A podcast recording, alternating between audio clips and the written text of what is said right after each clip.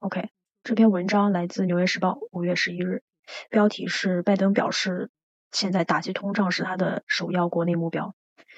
那这篇文章大致讲的意思是，现在美国高企的通胀成为麦拜登的一个非常头疼的问题吧。在中期选举之前，支持率也一直下滑，所以说他也是面对着很多批评，想尽快解决这个通胀的问题。呃，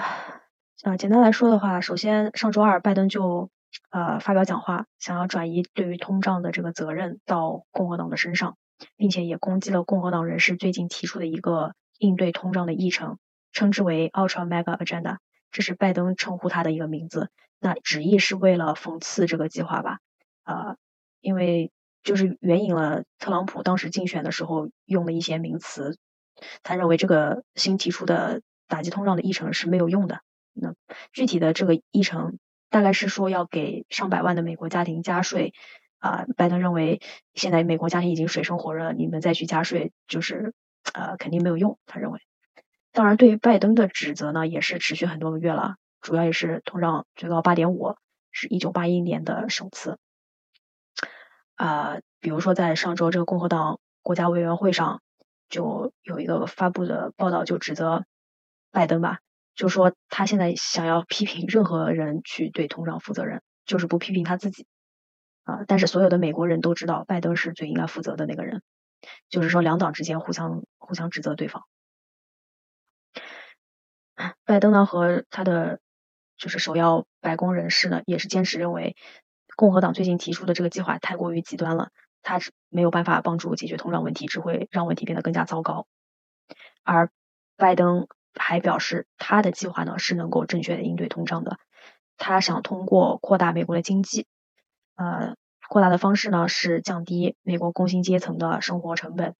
给更多的工人们更好的薪水，通过提薪，然后来缓解，并且缓解国内的这个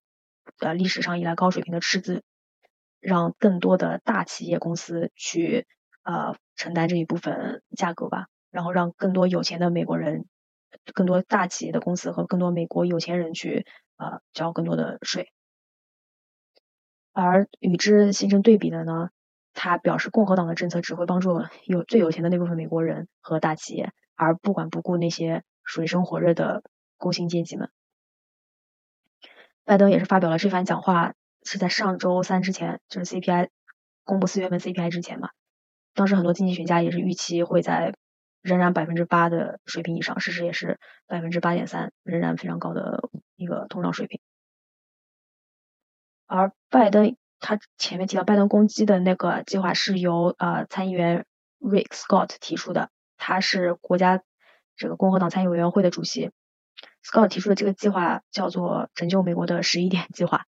呃，批评的言论呢，主要就是他会上面提到，也是会给上百万的美国人加税。并且要在五年之内逐渐的退出这个美国社会保障和福利计划。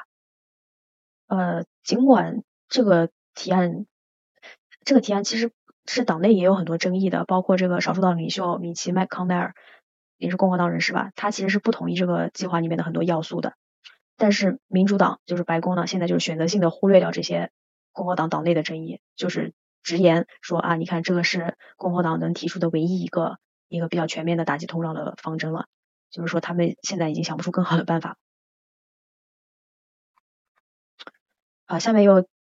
又更简又更详细的讲了一下这个两党之间的指责吧，包括这个白宫新闻秘书啊，他就指出啊，很多共和党的人都赞扬了 Scott 的计划，可是事实上 Scott 计划确实，嗯，他们认为没有用的嘛。而拜登用这个 mega。Ultra Mega 的词也是想要增加一点这个批评的流行度，让它这个更加戏谑一点。那这个白宫发言人还表示，无论是明天还是未来的几天或者几周，你都会继续听到呃更多的谈论对这个超级就 Ultra Mega 的一些担忧。拜登其实也是试图说服美国人吧，他是他也理解呃因为价格上涨而感到的痛苦。并表示政府呢正在采取措施解决燃料、食品和其他商品成本上升的问题。拜登就说：“我是非常清楚的知道各个家庭在受到什么样的伤害，我理解这个感觉，是因为我也来自这样一个家庭。呃，所以说他希望美国人们知道，我会非常认真的对待这次的通胀，现在它是我的国内首要任务。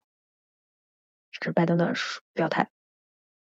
那拜登想要就是打击通胀的一些具体方法呢，包括一缓解供应链的阻塞问题，第二呢是打击哄抬价格的一些现象，第三从国家的策略呃原油储备中释放一些原油来缓解这个高企原油价格。但是事实到目前为止，这些努力也是没就是没有特别有效吧。而呃，财政部部长耶伦也是在上周二的时候表示，他会一直持续的关注，并且担心这个上升价格的问题。虽然说有一些预测通胀已经见顶了，但是现在仍然并不很清晰啊，价格何时会缓解？他认为还有一些不确定的因素，那其中就包括第一，全球的这个大流行病的走势情况，因为毕竟还没有完全的摆脱疫情的阴霾啊。第二是中国的封锁。第三点呢是美国人的消费习惯的转移，那他认为这这三点都是非常重要的一些变量。耶伦表示，对于通胀的前景现在还是非常不确定的。而面对这个通胀的大环境吧，拜登的支持率也是一直在下滑，而共和党人也是可以因此利用，就是用这个做文章吧，在中期选举之前攻击拜登政府。那共和党人就是指责之前。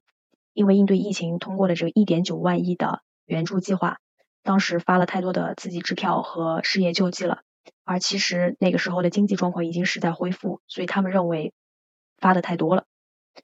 而拜登政府呢，他是把通胀怪到一些外部的因素上，像疫情啊、供应链的冲击啊，还有乌克兰的俄乌战争。那他就是辩论到，共和党人指责我们发的一点九万亿太多，但事实上。他是在指责，确实有一些超发的货币刺激，但是超发是在川普当政的时候去批准的这个超发，所以他认为跟他发的没关系，是你们共和党之前发的太多了。嗯，然后他还是去指责了很多一些公司啊，去哄抬价格，嗯，来保护住他们的利润，所以导致通胀更加的呃更差。那总而言之，这篇文章就是反映了一个两党之间不停的争论，以及现在政府啊。呃，包括联储现在也是应对通胀的一个非常迫切的一个局势了，呃，就这样。